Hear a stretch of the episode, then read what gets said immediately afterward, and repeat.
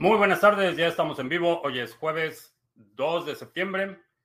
Estamos listos para iniciar nuestra transmisión el día de hoy. Si es la primera vez que nos visitas, en este canal hablamos de Bitcoin, criptomonedas, activos digitales y algunos temas de política económica y geopolítica que afectan tu vida y tu patrimonio. Eh, estamos transmitiendo en vivo audio y video vía Facebook, Periscope, Twitch, BitTube y Odyssey. Y se me olvidó abrir el chat de Odyssey porque no lo veo aquí en mi interfase.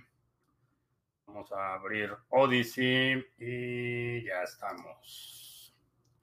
Estamos listos para iniciar. Eh, ayer en la noche madrugada, aquí tiempo del centro de Estados Unidos, eh, Bitcoin rebasó de nuevo los 50 mil dólares. Está ahorita negociándose ligeramente por debajo de los 50 mil. Está en 49 mil 295. Y eh, ADA también rebasó anoche el nivel de los 3 dólares. Ahorita está en 2.90 y algo. 96, 2.96. Y en Satoshis, 6.011 eh, Satoshis. Buenas noticias, se ve bastante bien la situación. Ah, vamos a ver Gavilán en Argentina, ¿qué tal? Mr. Revilla en Michoacán. Wiskeborg, ¿qué tal? Uh, Noxobot, buenas noches. CryptoCrunch, buenas noches. Eh, Wiskeborg, Ada pompeando, sí. Eh, ya habíamos anticipado eh, un, un, entorno bastante favorable para eh, ADA en este año bueno, lo que resta de este año y pues va bastante bien.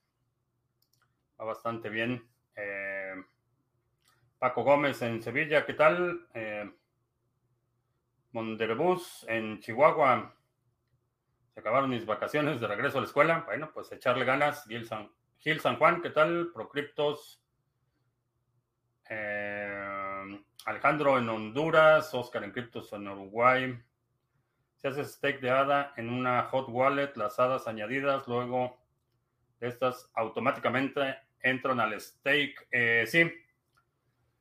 Sí, mientras ah, por ahora, y esto va a cambiar en el futuro, pero por, por ahora, eh, una vez que haces el stake a un pool, todo lo que deposites en esa cartera, incluyendo las recompensas eh, que vas recibiendo, automáticamente se van agregando al stake. puedes checar ahí en Ah, por ejemplo, en Yoroi eh, tienes, no te puedo enseñar esta pantalla, pero en Yoroi hay una parte donde te muestra el ADA que tienes en esa cartera, cuánto tienes en recompensas que no puedes o no haber reclamado y eh, te dice el total delegado. Ese total delegado siempre debe coincidir con el total de la cartera. Uh, en eh, oh, en la Ciudad de México. ¿Qué tal? Kike Crypto en Bogotá. Ezequiel, buenas tardes, noches. Eh, Lunático Lea en Bilbao. Ada a unos 2.000 satoshis del all-time high frente a BTC, sí. Creo que hmm, creo que se acerca el momento de tomar acción. Eh, una de las eh, cosas que había comentado es que voy a empezar a pasar algo de las recompensas que recibo del staking. Le voy a empezar a, a pasar a Bitcoin en cuanto a rebase su... En cuanto a rebase, dije. No. En cuanto rebase. A rebase, no. En cuanto rebase eh, su máximo histórico en términos de Bitcoin, en Satoshis. No me interesa acumular dólares, entonces el precio en dólares para mí no es tan significativo. Eh, voy a esperar, aunque ya he estado haciendo unas pequeñas compritas con las ganancias de ADA. Eh, em, puse parte de las recompensas que recibí el eh, época anterior, lo puse en metales, lo puse en, en metales, cobre y plomo.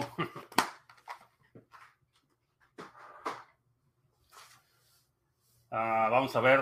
Eh, por cierto, si no has visto el monólogo, porque no hubo sesión como normalmente la tenemos de la segunda B el viernes pasado. Checa la grabación para que te va a quedar un poco más claro mi inversión en metales.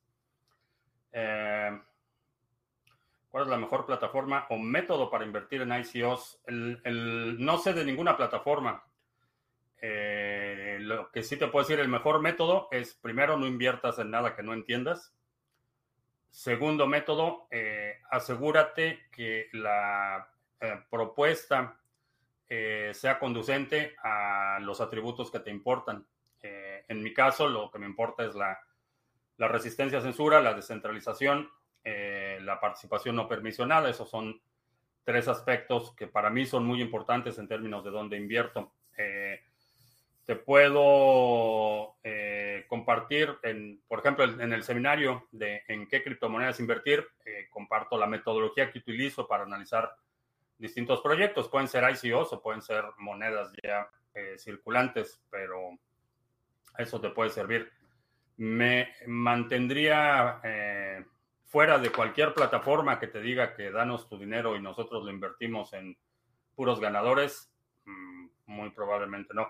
Y a propósito de puros ganadores, eh, anoche la Comisión de Valores anunció eh, que ya tomó acción legal en contra del el fundador de BitConnect y uno de los principales promotores aquí en Estados Unidos. Eh, la demanda es por desfalco, ventas de securities o de valores bursátiles no registrados y el monto del daño lo están estimando en 2 mil millones de dólares va a estar pesada esa demanda. BNB funciona de la misma manera que ADA o BNB, de nuevo, hay que manualmente ponerlo en stake. No sé si estás haciendo stake en, en Binance, supongo que lo tienes que volver a poner en el stake, eh, pero es mera suposición. Eh, no sé por qué lo harías, me parece una mala idea, pero ah, ¿qué pasará cuando se sature el pool de ADA para los que estamos delegando? Eh, nada, lo que va a suceder es que vamos a lanzar el Sarga 2. Eso es, lo que va a suceder.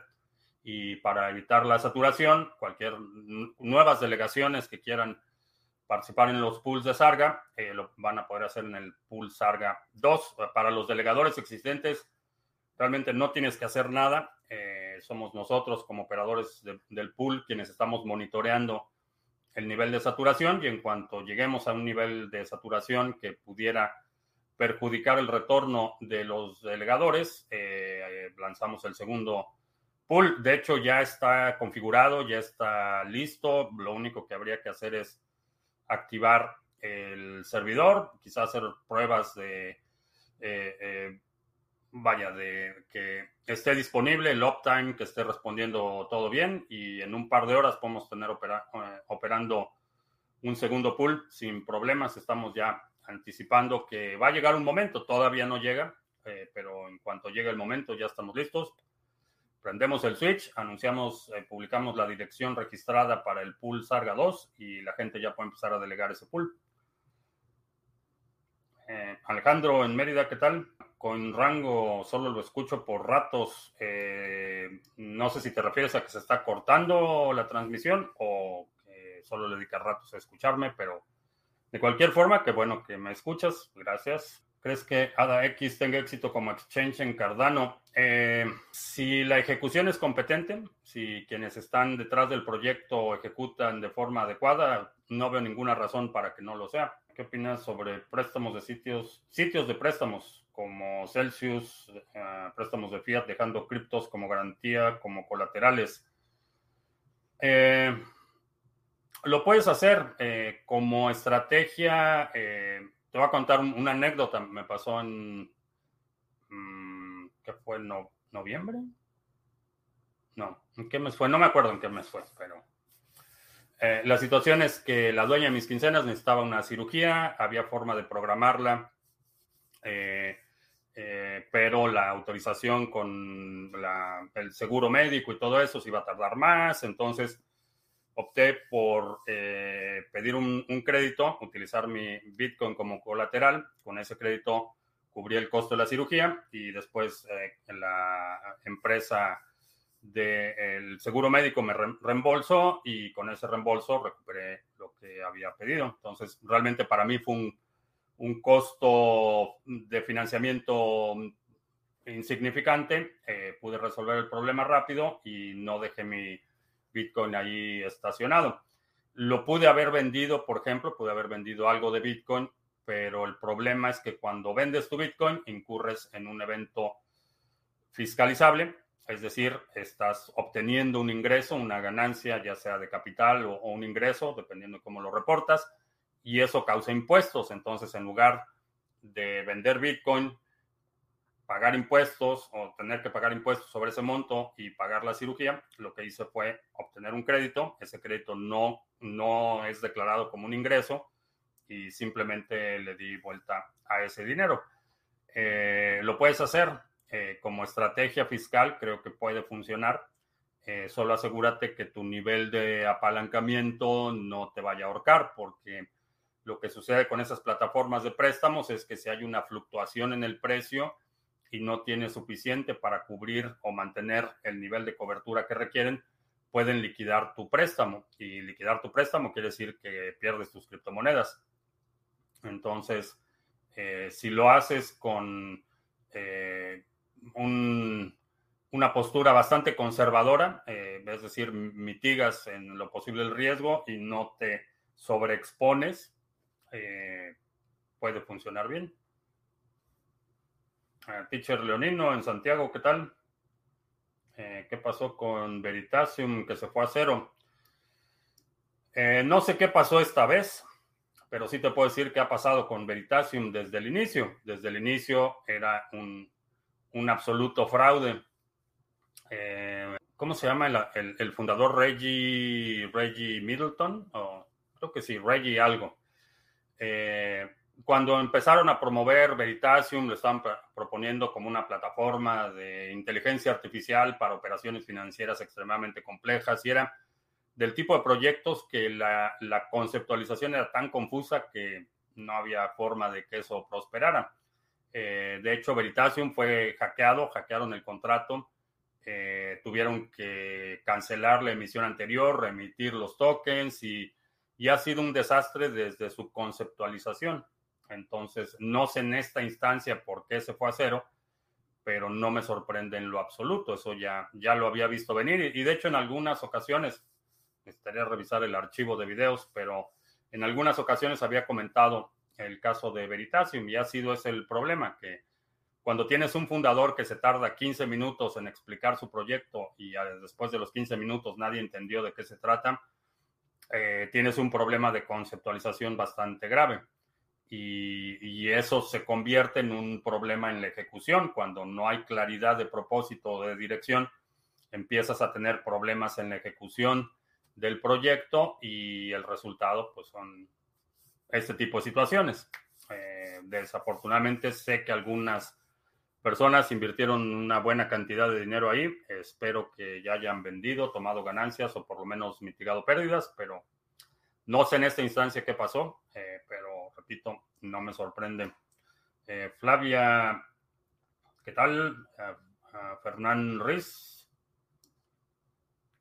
Ah, ¿Cómo siguió el tema de conversaciones de sobre Bitcoin en español. Tenemos update en la próxima sesión del grupo 2021, es el sábado 11 de septiembre. Eh, Reggie Middleton, sí, Reggie Middleton. Eh, conoce la criptomoneda AXS que se está volviendo muy popular y que está en el puesto 43 del mercado Bitcoin. Sí, AXS es la moneda, uno de los tokens que utiliza la plataforma de Axie Infinity. Interesante el proyecto, definitivamente interesante el proyecto. Creo que eh, tiene, propós eh, tiene buen, buen prospecto de éxito, si no este proyecto en particular, porque todavía falta ver la capacidad de ejecución con más detalle, es algo que estoy observando, pero la, como concepto, creo que el concepto tiene va a tener alas. En Cosmos las validaciones son bastante limitadas, 100 minutos a 300, 100 mínimo, 300 máximo. Pero en su documento dice que cualquiera puede ser un validador siempre y cuando esté, este supere el stake del validador más pequeño. Eh, sí. ¿Por qué Cosmos es una red federada? No recuerdo haber dicho que Cosmos fuera una red federada. Eh, los ejemplos que había mencionado eran la red de IOS, eh, la de Liquid, de Blockstream y de red Hedera Hashgraph. Son, si no mal recuerdo, las que había mencionado en términos de, redes federadas. Usadas sobre Stream o Streamlabs. Uh, Streamlabs. Uh, StreamYard es el que uso. StreamYard es el que uso. Y por cierto, me estaba dando problemas para entrar y pero ha, funcionado bastante bien y, le han echado muchas ganas al desarrollo. La verdad es que bastante bien. Uh, ¿Tienes Ravencoin? Sí. Eh, ¿Crees que es buena idea tener algo en el portafolio? Creo que sí. Eh, a lo mejor ya es, no sé en términos de precios, no lo he estado siguiendo, pero a lo mejor ya es un poquito, vas a tener menor oportunidad que quienes hemos estado acumulando algo de Ravencoin desde hace tiempo, pero creo que tiene potencial el proyecto. Pienso de la ley de portación de armas en Texas. Eh, ¿Qué pienso de la ley? Eh, es un derecho constitucional. No veo ninguna razón por la que los ciudadanos deberían de pedirle permiso al gobierno. De hecho, para nada. Pero bueno, específicamente en el tema de las armas de fuego, es tu derecho natural a proteger tu vida y la de tu familia y de utilizar cualquier medio a tu disposición para asegurar eh, esa situación. Entonces, no le veo problema, contrario a lo que muchísima gente afirma, no va a haber balaceras todos los días, no va a haber eh, carretadas de muertos y lo que me llama la atención es que ya hay muchos estados que tienen eh, eh, portación, se llama portación constitucional, sería la traducción, en los que puedes portar armas de fuego, digo, mientras seas alguien que no tiene récord criminal, puedes portar armas de fuego sin pedirle permiso a nadie. Eh, se me viene a la mente eh, Arkansas, Oklahoma, eh, Carolina del Sur, me parece que es, Alabama. Hay 20 estados en los que puedes cargar armas de fuego sin requerir ningún permiso. Entonces, me llama la atención que hay mucha gente que está reaccionando a esta nueva ley como si fuera el fin de, el, inicio del fin del mundo. Y la realidad es que no, ya hay otros 20, si no mal recuerdo, 20 estados en los que puedes portar armas de fuego sin necesidad, necesidad de ningún permiso. Entonces, eh, creo que todos los estados deberían de tener esa, esa ley, o por lo menos respetar la constitución. Ah, ¿Qué otro token utiliza Axie Infinity? Se llama, se llama, el otro token se llama SLP. SLP es el otro token. Y si hubieras podido pagar la operación directo con BTC, ¿es libre de impuestos? Eh, depende cómo lo declare la contraparte. Eh, y, por ejemplo, si lo hubiera cambiado por una propiedad, eh, sí, sería libre de impuestos porque es un cambio de bienes, un intercambio, una permuta que tiene un tratamiento fiscal distinto. En este caso, como se trataba de un servicio,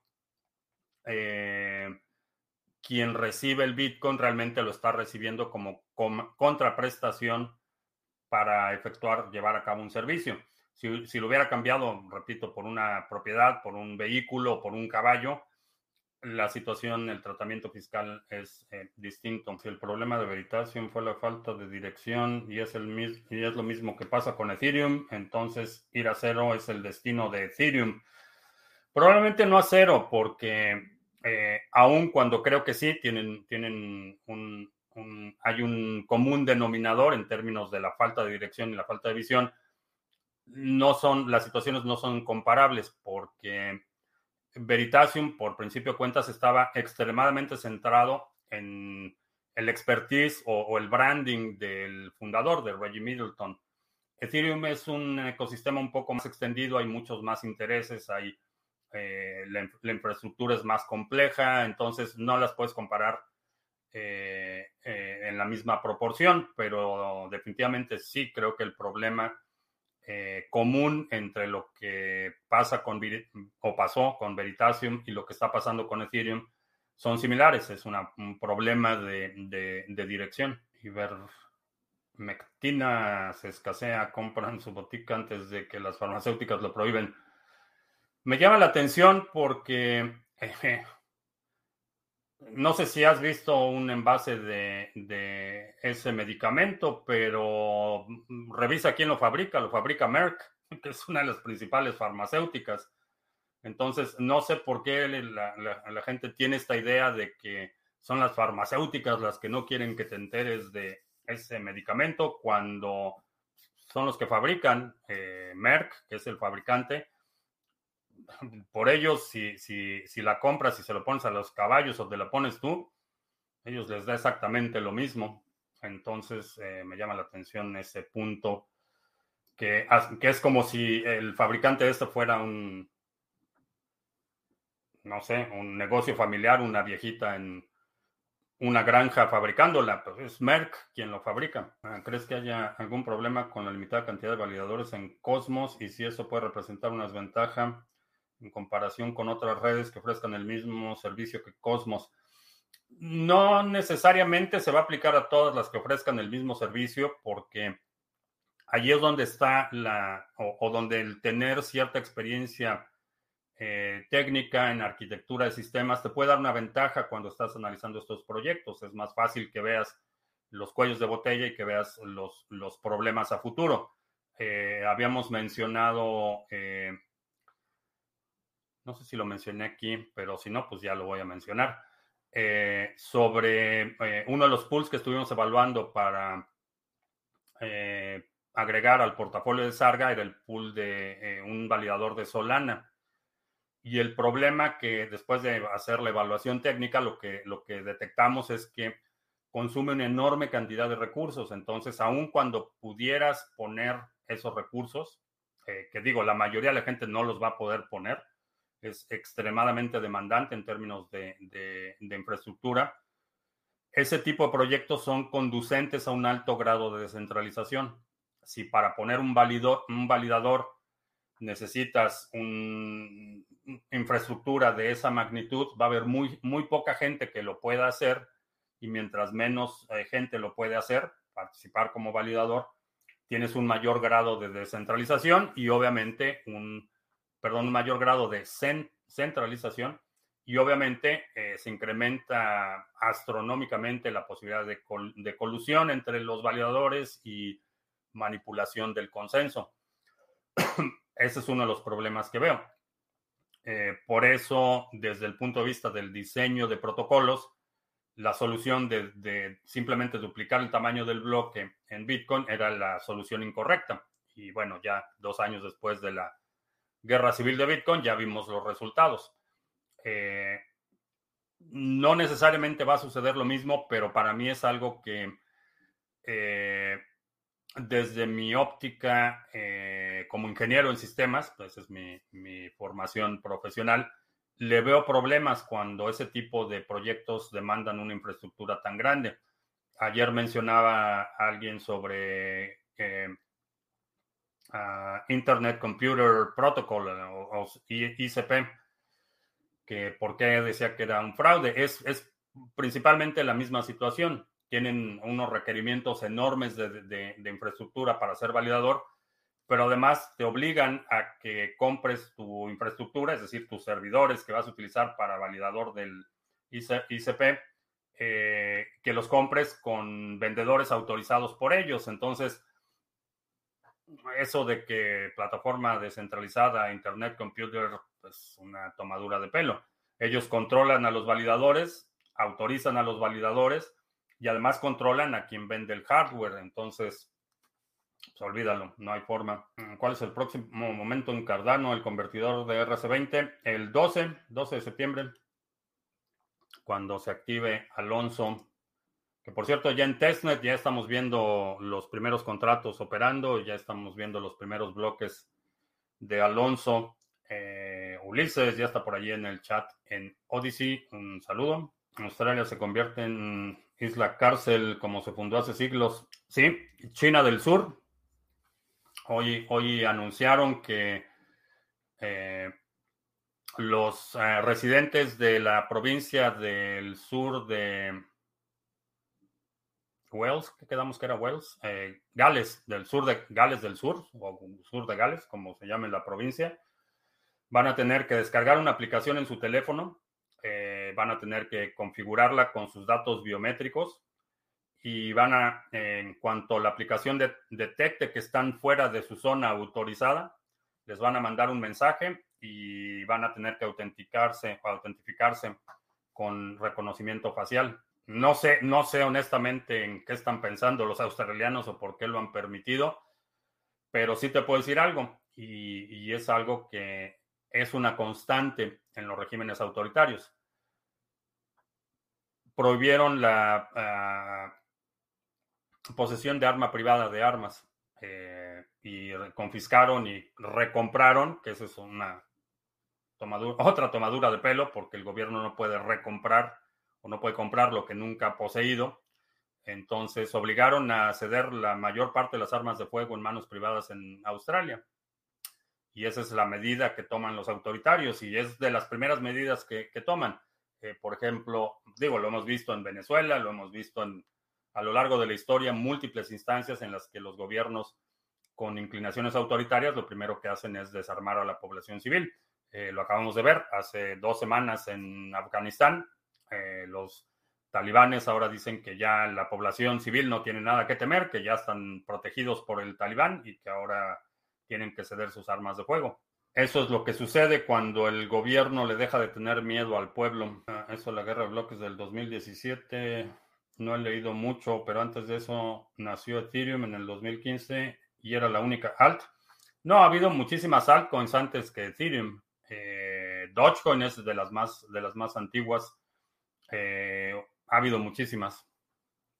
Estaba Primecoin y había otra que se llamaba Monacoin. Había cientos de criptomonedas antes que Ethereum. Opinión sobre Ergo. Eh, me llama la atención, me, me, me, gusta lo que he visto hasta ahora con Ergo.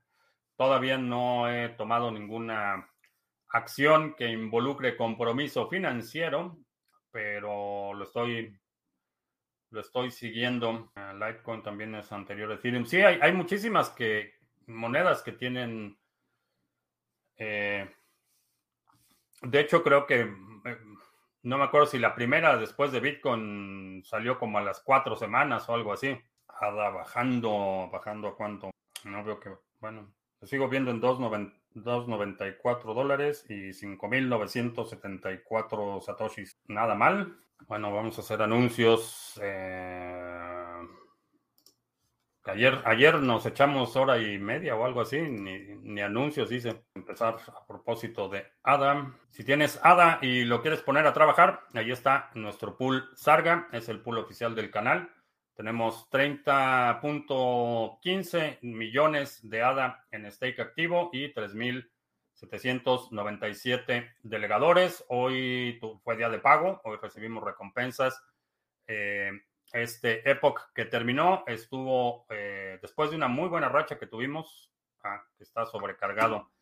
Eh, después de una muy buena racha que tuvimos en los últimos Epochs, este Epoch terminamos ligeramente por debajo de la expectativa, pero sigue operando el pool y sigue dando muy buenos retornos para los delegadores. Así es que si tienes ADA y lo quieres poner a trabajar, ahí está el pool Sarga. También en la red de Waves, eh, poquito a poquito, ahí va. También tenemos otro bloque firmado hoy. Así es que tenemos 10.372 eh, en el stake activo y 101 delegadores. Aquí arriba está el alias para la delegación y la dirección del contrato si quieres delegar, participar en las recompensas en la red de Waves. Tenemos nuestro pool Sarga. En la red de Hype tenemos la cuenta Votame, que es una cuenta de curación de contenido, es decir, votamos por el contenido de otros usuarios, que muchos de ellos son parte de la comunidad de Criptomonedas TV.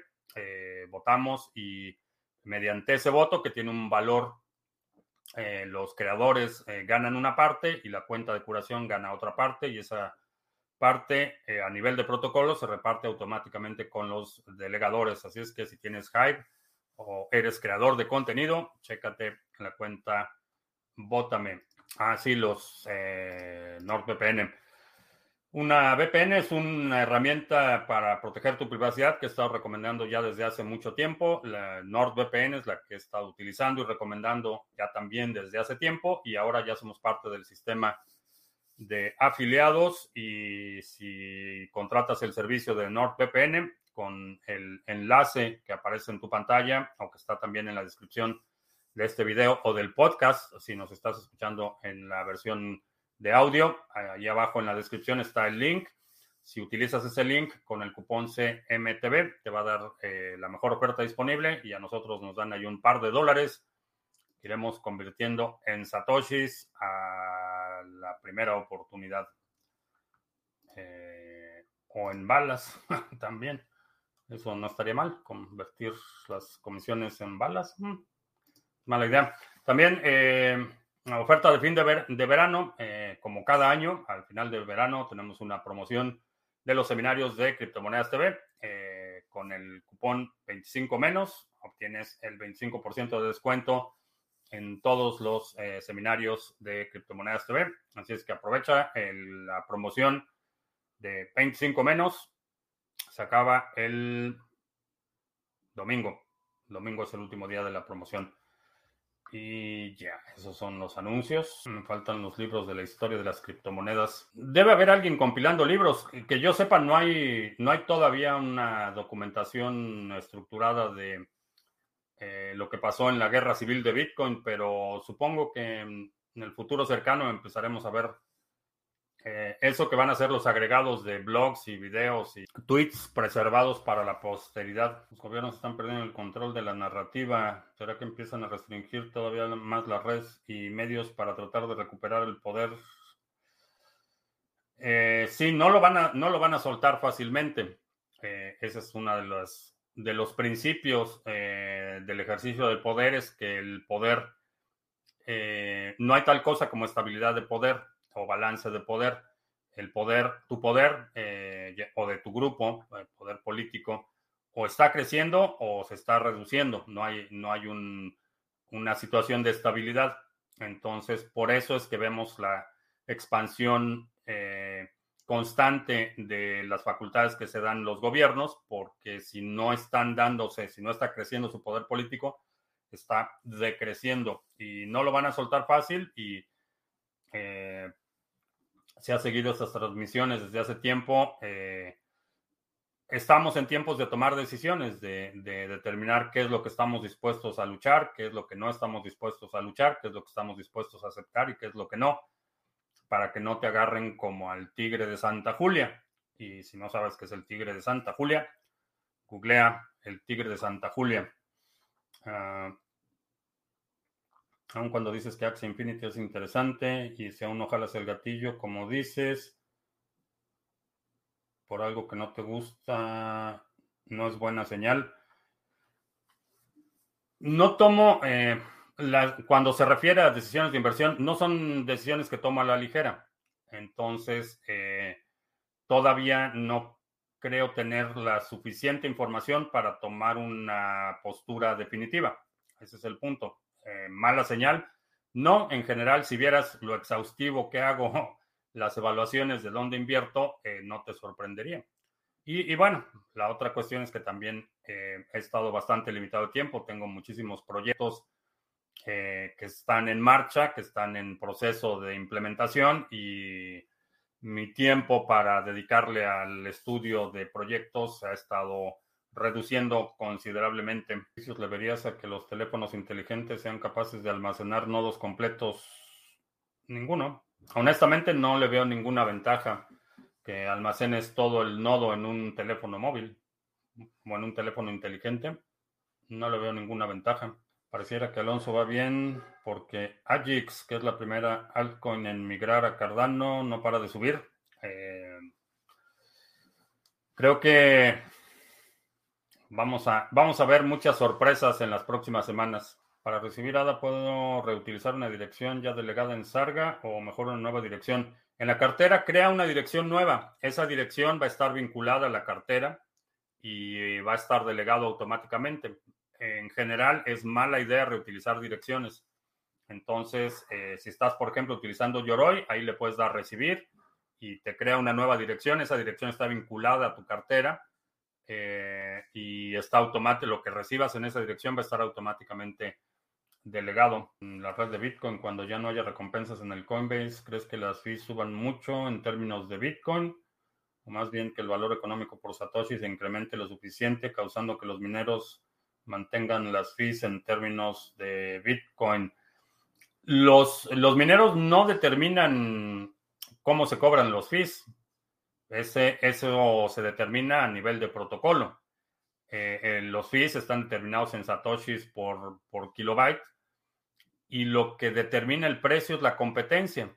Eh, no, hay, no hay otra forma. de hecho, no hay otra forma en que los mineros denominen las transacciones. No las pueden denominar en dólares o no las pueden denominar en euros o en gramos de oro. Es sería inoperante la red eh, si los mineros tuvieran que recurrir a recibir pagos por transacción, no solo en la moneda, sino denominado en esa moneda, porque entonces empiezas con los problemas de que el tipo de cambio no es el mismo y sería un caos tremendo.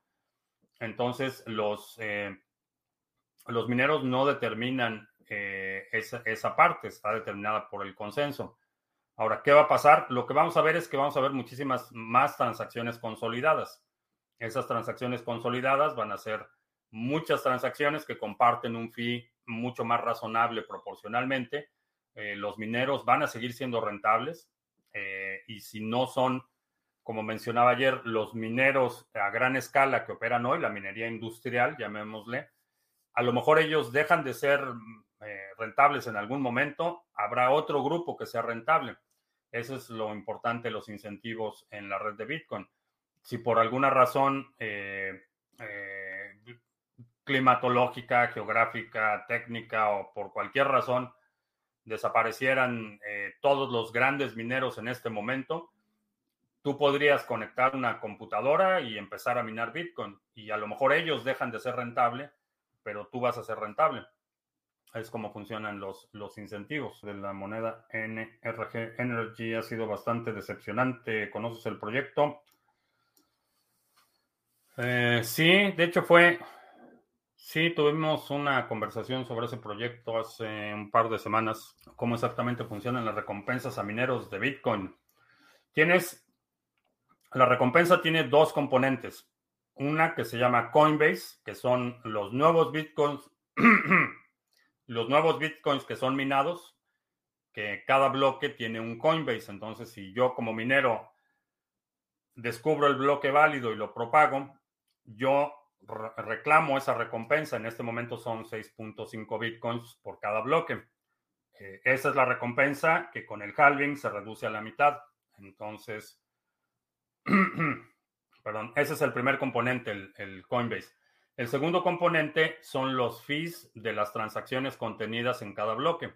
Entonces, si repito, soy minero, creo eh, un bloque candidato, encuentro el nonce, publico mi bloque, el bloque es un bloque válido, entonces yo reclamo todas las recompensas de las transacciones incluidas en ese bloque. Eh, son las dos formas en las que se compensan a los mineros en este momento. Entonces, ese es el incentivo que tengo para que cuando veo en el mempool transacciones que no han sido procesadas, el incentivo está diseñado para que siempre seleccione las eh, que están ofreciendo pagar un fee más alto. Ese es mi incentivo. Entonces, eh, esos son los dos componentes de los incentivos en la red de Bitcoin. ¿Qué proyectos te resultan más interesantes en la red de Cardano? Hay, hay bastante, bastantes proyectos interesantes. Eh, hay proyectos, por ejemplo, de plataformas eh, de juegos con NFTs, donde el layer transaccional es el de Cardano y la parte de la interfaz de los juegos es, un engine de juegos tradicional. Por ejemplo, esa, esa aplicación creo que va a estar interesante. Las aplicaciones de liquidez para el intercambio de tokens eh, nativos en la red de Cardano. Eh, es quizá de los dos proyectos que me parecen más interesantes. Y va a haber un eh, eh, anticipo una oleada de proyectos que van a estar migrando especialmente de Ethereum a, Cardano por el simplemente el costo ya ha sido inoperante. Eh, hay tokens que, por ejemplo, si quieres retirar de un exchange, te cuesta cinco veces lo que tienes en el token o las comisiones son, son impagables. Como los tokens que están en los exchanges no es otra cosa que una base de datos, el exchange podría hacer el swap de esos tokens con una comisión bastante razonable. El presidente de Bielorrusia quiere que las empresas empiecen a minar Bitcoin. Pues está bien, muchos Muchas empresas quieren minar Bitcoin. Uh, Rodi Q, tarde pero sin sueño. Pues bastante tarde, ya casi terminamos. Bitcoin 2014. ¿Cómo resulta el tema de la delegación en Cardano? Tengo Trezor y hace unos minutos instalé Yoroi en mi smartphone. Puedo delegar desde ambas billeteras. Sí, si tienes dos billeteras separadas, sí, puedes delegar desde las dos. Eh, puedo delegar a partir de un ADA. No, eh, vas a tener que pagar dos HADAs cuando haces tu primera delegación. Es como un depósito. Como poder, digo, puedes delegar tres HADAs y dos van a ser el depósito y lo demás lo delegas. Ahora, no sé por qué lo harías. Honestamente, no creo que te vaya a producir un rendimiento que te vaya a impresionar ¿Lo puedes hacer? Sí, sí lo puedes hacer. Mm. Honestamente, el retorno va a ser tan insignificante que creo que vas a perder el interés muy rápido. Comentas que en un momento se puede minar otra vez desde la computadora en casa. Imagino que será cuando las Coinbase sean mínimas. No, lo, ponía como ejemplo en una situación catastrófica que, que todos los mineros desaparezcan. Creo que no, creo que lo que vamos a ver con lo que mencionaba las transacciones consolidadas, los mineros van a seguir siendo rentables. Ahora, eh, en un, hay otros escenarios, por ejemplo, ya hay muchas instituciones, empresas grandes que tienen sus fondos de tesorería en Bitcoin y a lo mejor les interesa subsidiar la minería y pueden eh, tener ahí un, par de mineros operando, eh, no importa realmente si el minero les da ganancias o no, lo que quieren es mantener la red operando. Eh, puede haber instancias en las que, ¿qué es lo que creo que va a pasar? La apertura y cierre de canales va a tener tanta actividad que se compensa y de hecho están diseñados así los incentivos. Por eso el Coinbase se va reduciendo con el tiempo, porque a medida de que se incrementa la actividad en la red, el volumen de transacciones y los fees de esas transacciones eh, se va a incrementar. Y creo que va a cubrir por mucho, con mucho por mucho va a cubrir el costo de operación de los mineros y todavía darles eh, buen dinero de ganancia. Un pool puede desaparecer. Eh, sí, asumo que estás hablando todavía del pool de ADA. Sí puede desaparecer. Hay muchos que han desaparecido. Pero como no tienen custodia de tus tokens, lo único que sucede es que vamos a suponer que tengo un pool eh, tengo mis servidores y por alguna razón pierdo la conexión o los servidores los hackean o qué sé yo, algo pasa. Lo que va a suceder es que la red no va a ver a mi pool eh, como validador disponible. Entonces, en ese época no voy a validar nada y no voy a recibir ninguna recompensa. Eh, para que los usuarios pierdan su dinero, realmente no puede suceder. Aun cuando mi pool desaparezca, tú sigues teniendo tus fondos, tus fondos, aunque están delegados a un pool que ya no existe, los puedes redelegar en cualquier momento a cualquier otro pool. Entonces, tus tokens no están a riesgo eh, en, cuando los delegas en un pool. Eh, hemos visto algún vector de ataque que es un poco más excepcional, pero alguien delegó a un pool desconocido, a lo mejor les mandaron mensajes en Telegram o qué sé yo, delegaron a un pool desconocido, el pool desconocido estuvo minando eh, durante dos epochs y al final del, del epoch lo que hacía era disparar la comisión al 100%. Entonces los, los, delegadores no obtuvieron las recompensas, esas recompensas se quedaron 100% con el pool. Puede suceder, pero si estás poniendo atención, realmente tu, tu riesgo es, es marginal, aun cuando desaparezca el pool. Ahora, hay otros pools que están desapareciendo porque no son costeables, porque no tienen suficientes delegaciones o porque no tienen la capacidad técnica para mantenerlos. Y cada época vemos pools que desaparecen. Eh, puedes hacer una consulta de los pools que eh, se desregistraron en esa época y creo que no ha pasado un época en los últimos 20 que no haya visto pools que desaparecen, pero no desaparecen con los fondos de los usuarios. Ese es el énfasis que quiero hacer. Unos grupos de Telegram mencionan que es preferible que se deleguen pools hispanos. ¿Por qué motivo lo hacen? Algunos por solidaridad, otros por la facilidad del soporte. Eh, si se atora algo, es mucho más fácil que encuentres ayuda en tu propio idioma, que creo que ese es un, un gran incentivo. Eh, pero otros simplemente porque quieren apoyar el desarrollo de infraestructura en países de habla hispana. Esa fue la razón por la que seleccioné el delegador, el Baker de Tesos, que es donde he estado delegando y he estado delegando desde el principio, eh, que es eh, Seibo, y están en Argentina, los operadores están en Argentina.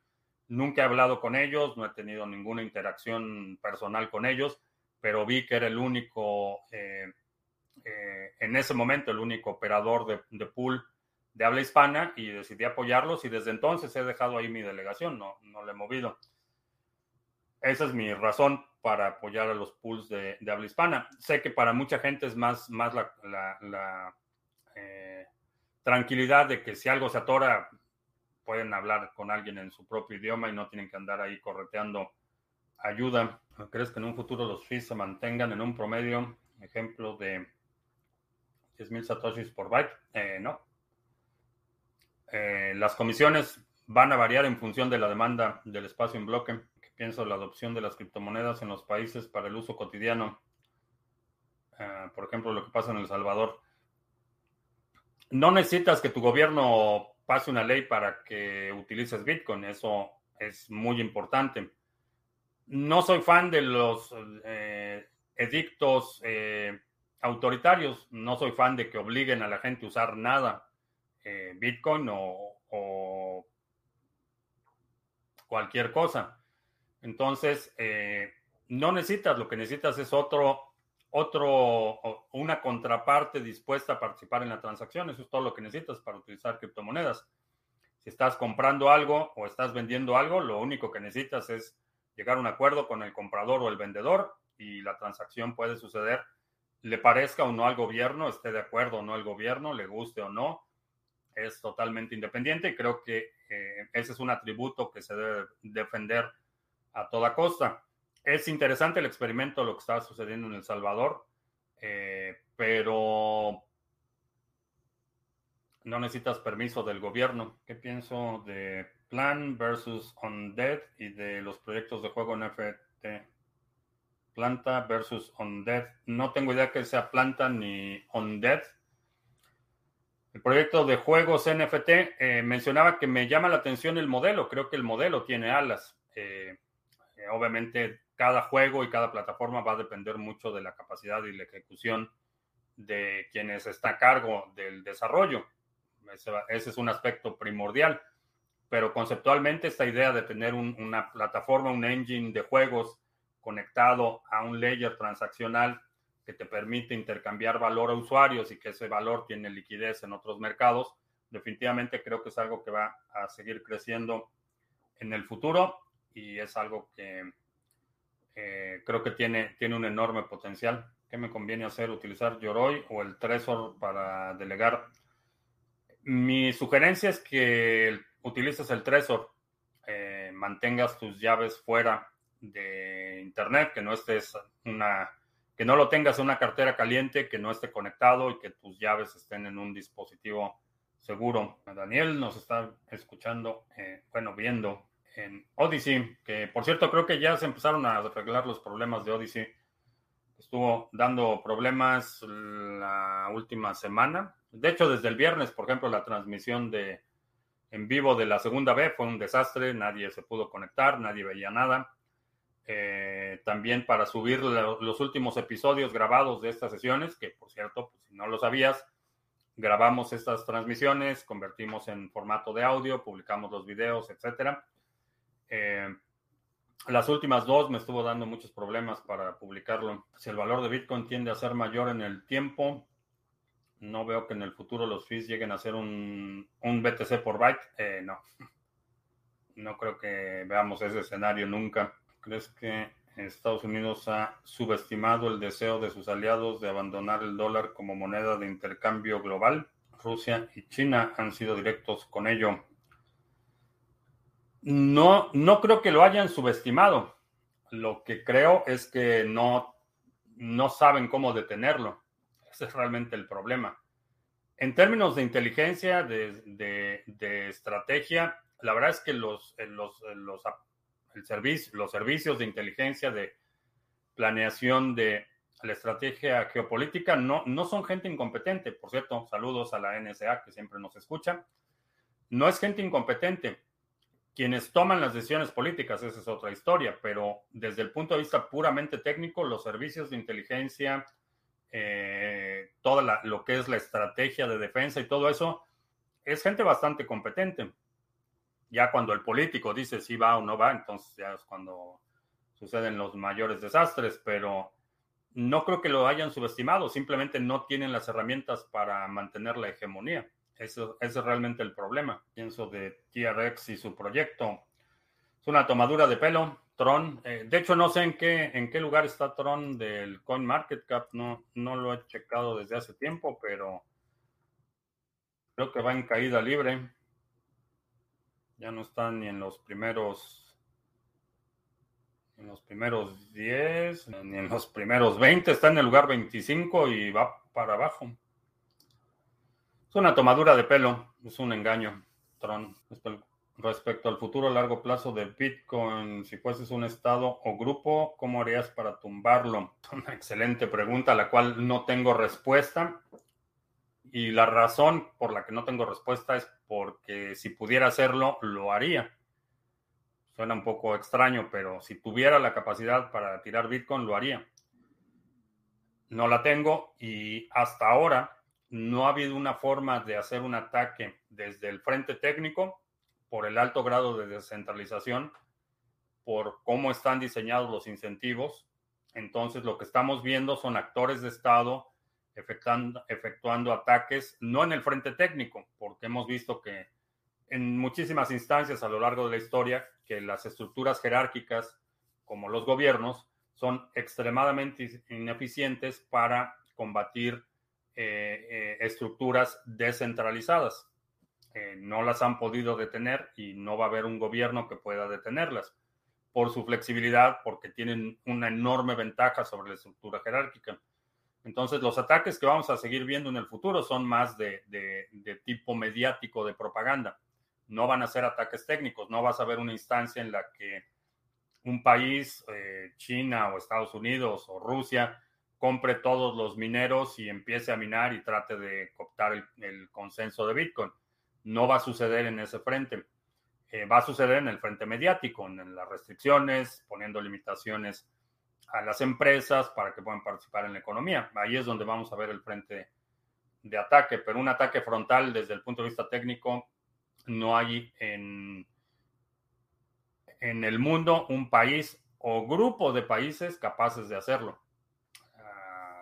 Así de grande. Si hoy cayera el dólar, ¿qué moneda crees que la suplantaría? Como moneda de reserva global, eh, uno de los candidatos sería el euro, el otro candidato sería el yuan. Creo que alguna de esas dos sería. ¿Qué piensas del precio de ADA? ¿Subirá después del 12? Creo que va a seguir subiendo hasta el día 12. Después no sé qué vaya a pasar, pero creo que sí va a seguir subiendo. La es la mayor ventaja del talibán o cualquier otra organización terrorista. Eh, no sé el talibán en su forma moderna. Eh, no le he puesto mucha atención a cómo están organizados hoy en día parecen que parece, me, da la impresión de que están más bien orientándose a un, una, un modelo monárquico, porque el líder visible, o por lo menos el más visible del talibán hoy, es el hijo del líder del talibán que combatió como mujahideen a los soviéticos en los ochentas. Entonces, veo por ahí una ambición eh, de dinastía. No sé qué tan descentralizado esté el talibán, no sé qué tan, pero sí, definitivamente, y lo hemos visto históricamente desde la resistencia indígena en muchos países hasta más recientemente, grupos descentralizados de hackers en el ciberespacio. Es la misma lógica relativa cuántos satoshis por byte crees que sea razonable cuando ya no haya recompensa por el Coinbase. alguna forma de calcularlo? no. Puedes estimar con cuánto sería rentable un minero, pero tienes dos problemas. Primero, no tienes forma de calcular con precisión cuánto le va a costar su infraestructura, porque estamos hablando cuando el Coinbase llegue a cero, estamos hablando del año 2140. No va a suceder en la próxima década, el año 2140. Cuando eso suceda, no tienes idea de cuánto va a costar el kilowatt de energía o si siquiera se mide en kilowatts no tienes idea cuánto va a costar el equipo que se requiere para minar y no tienes ni idea siquiera si vamos a estar minando en este planeta o en otro planeta o en 10 planetas. No hay forma de anticipar el costo de operación de los mineros eh, cuando el Coinbase llegue a cero. A lo mejor vamos a estar minando utilizando estaciones no tripuladas cercanas al Sol y qué sé yo. No tengo idea qué va a pasar en los próximos 120 años, que es lo que va a durar el Coinbase 19 para los que son muy precisos. Estuve revisando páginas de apuestas y muchas ya no trabajan en dólares. Eso no es nuevo. Las páginas de apuestas desde hace mucho tiempo han estado prohibidas y han sido restringidas para usuarios de Estados Unidos. Los talibanes ya tienen más helicópteros que Gran Bretaña, Alemania y Alemania, gracias a Estados Unidos, sí. Bell Helicopter va a ser su agosto vendiendo partes. El mayor peligro de BTC o de las criptos en general serían las computadoras cuánticas. Eh, no, no, algo, algo, quizá lo, lo, más mal entendido de las computadoras cuánticas es que no suceden en el vacío. No va no vamos a despertarnos mm, en un año para leer en el periódico que ya existe la computadora cuántica. El desarrollo es progresivo. En la medida que ese desarrollo se va o, que ese progreso se va dando, otras cosas también están sucediendo. Eh, se van actualizando los eh, eh, algoritmos de encripción. Toda la tecnología se va moviendo a ese ritmo. No es un evento aislado en el que vayamos a leer en el periódico en un mes que ya existe la computadora cuántica que, ya destruyó a Bitcoin. Creo que es muy poco entendido cómo funciona el desarrollo tecnológico a ese nivel. No es una amenaza porque si una computadora cuántica es capaz de, por ejemplo, destruir el algoritmo de encripción de Bitcoin, es capaz de destruir sistemas financieros, sistemas de control de misiles, gobiernos enteros, eh, países enteros.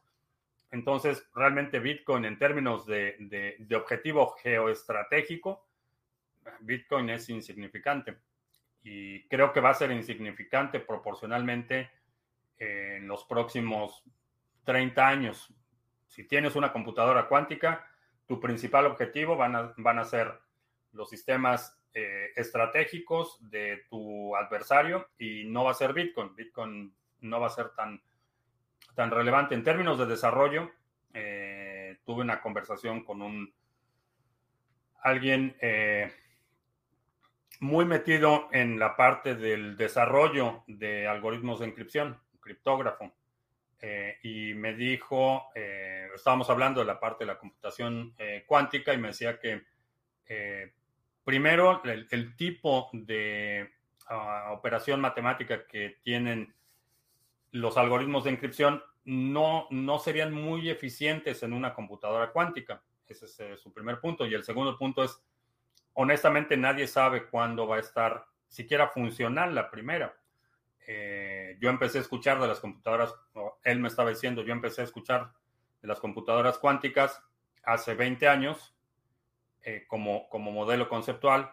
Y cada 10 años dicen que en 10 años van a estar ya funcionales las computadoras cuánticas. Entonces, eh, si me preguntas, estoy parafraseando la conversación, si me preguntas en 10 años, a lo mejor te vuelvo a decir que en 10 años vamos a tener una computadora cuántica funcional, pero ese es el estado y honestamente no, no me preocupa demasiado.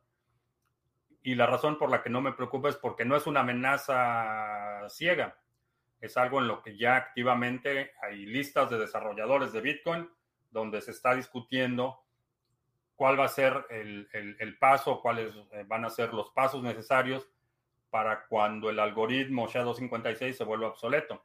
Ya sabemos que va a ser obsoleto en algún momento, de la misma forma que todos los algoritmos de encripción tienen un tiempo de vida útil, llegan a su obsolescencia y una vez que llegan a su obsolescencia tienen que ser reemplazados por otra cosa.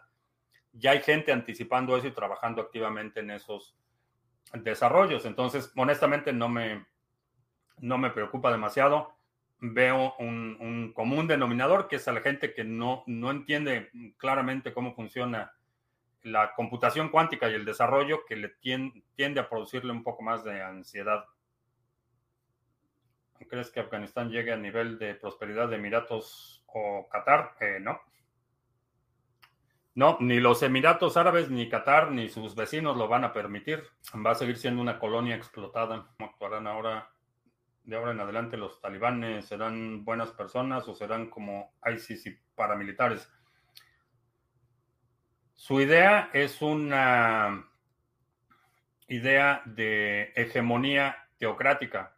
Su mandato, su misión es el califato global, es decir, someter a todos los no musulmanes, a los infieles, someterlos por la espada o, bueno, en este caso, por ahora por los helicópteros, eh, por la fuerza, eh, someterlos o, darles la opción de convertirse al Islam o, morir. ese es el mandato que tienen. Entonces, eso de que van a ser buenas personas, quien espere bondad, no solo de ellos, de cualquier grupo de poder, no, no los voy a aislar por, por ser musulmanes propiamente, pero cualquier grupo en el poder que tenga la ambición de hegemonía global, eh, por definición no van a ser buenas personas porque quieren someter a otros. ¿Qué pasa cuando los generales en Latinoamérica se dan cuenta del poder de Bitcoin? No sé qué vaya a pasar, pero para entonces espero que ya tengas Bitcoin, balas, bolillos, botica y biblioteca. Carteras frías aparte, una máquina virtual solo para operar con criptos, ¿no sería una buena opción? Sí. Sí, una, una máquina virtual o una computadora separada, una computadora dedicada. Puede ser una máquina virtual, a lo mejor por los recursos que compartes con tu máquina normal, pudieras tener un, ah, una mayor vulnerabilidad, pero sí, mi sugerencia es aislar la actividad. What's happening to Bitcoin? Bitcoin's going up. And I'm holding till the day I die.